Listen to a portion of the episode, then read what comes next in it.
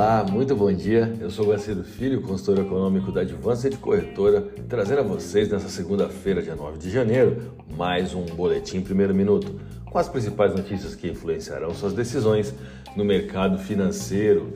Entramos dentro de uma semana onde teremos dados ligados diretamente à inflação no Brasil e Estados Unidos, além da fala de Jeremy Powell, enquanto o cenário político no Brasil enfrenta mais um episódio conturbado após eventos de vandalismo em Brasília. Partindo de um princípio que o Brasil terá índices inflacionários divulgados essa semana e nós tiramos até como um parâmetro a própria alta do IGPDI da última semana, que subiu 5% sobre o peso dos alimentos.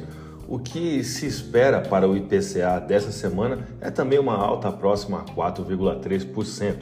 Falando ainda de inflação, porém agora na economia mais rica do mundo, o CPI índice de preço ao consumidor, que será divulgado na próxima quinta-feira, estará obviamente sob o olhar do Federal Reserve. Por aqui, o real continuará sob pressão à medida que mudanças fiscais pesam e o governo federal, mesmo prometendo uma reconstrução do país, sofre enormes dificuldades até o momento em apontar uma direção coerente ao mercado. A cada produção de conteúdo desde o início dessas últimas eleições presidenciais, vai ficando cada vez mais difícil não incluir o contexto político brasileiro em nossas análises. Lula é o atual candidato eleito sob votos conquistados nas urnas. E até que se prove o contrário, esse é o resultado fiel das eleições presidenciais em 2022. O país perdeu com os atos de vandalismo ocorridos neste último domingo na capital federal. No exterior, os ataques foram comparados ao ocorrido no Capitólio em Washington. O senador norte-americano Bob Fernandes, que preside o Comitê de Relações Exteriores do Senado, disse, aspas, Dois anos desde 6 de janeiro, o legado de Trump continua envenenando o nosso hemisfério, fecha aspas.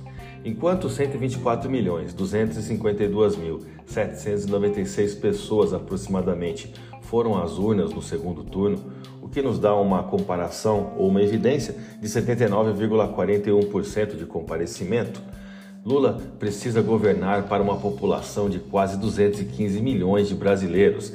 Dizer que o país está dividido uma vez que Lula conquistou 60 milhões de votos contra 58 milhões de Bolsonaro, é ignorar uma massa de 32 milhões de eleitores que se privaram do seu direito ao voto. Nessa balança de popularidade, temos uma volatilidade semelhante à observada no dólar ou Ibovespa, onde o mercado rotulado como sensível não encontra nos cofres públicos embasamento às promessas de campanha do atual governo. Então, quando nós nos referimos aos 32 milhões de eleitores que se privaram do direito a voto, eu me refiro aqui a uma massa que ela é muito volátil. Ora, ela vai se pender a um lado a favor do governo, ora contra o próprio governo. Então, as demandas e as respostas políticas que Lula vai dando ao longo da sua gestão vai acabar dando o, o peso dessa balança. Bom, a agenda econômica segue com a gasolina e etanol subindo mais de 3% nos postos de gasolina, sendo essa a primeira alta em oito semanas, apesar de o novo governo ter prorrogado nessa semana a desoneração do PIS e CONFIS. Lula promete um crescimento responsável do país, mas acredita ao Congresso, que hoje é mais de direita, a responsabilidade para a conquista de tal êxito. E, sendo assim, o mercado financeiro segue sob suspeita de que a promessa de um novo governo possa ser recheado de velhas ideias. Vamos aos gráficos, eu vou começar pelo dólar.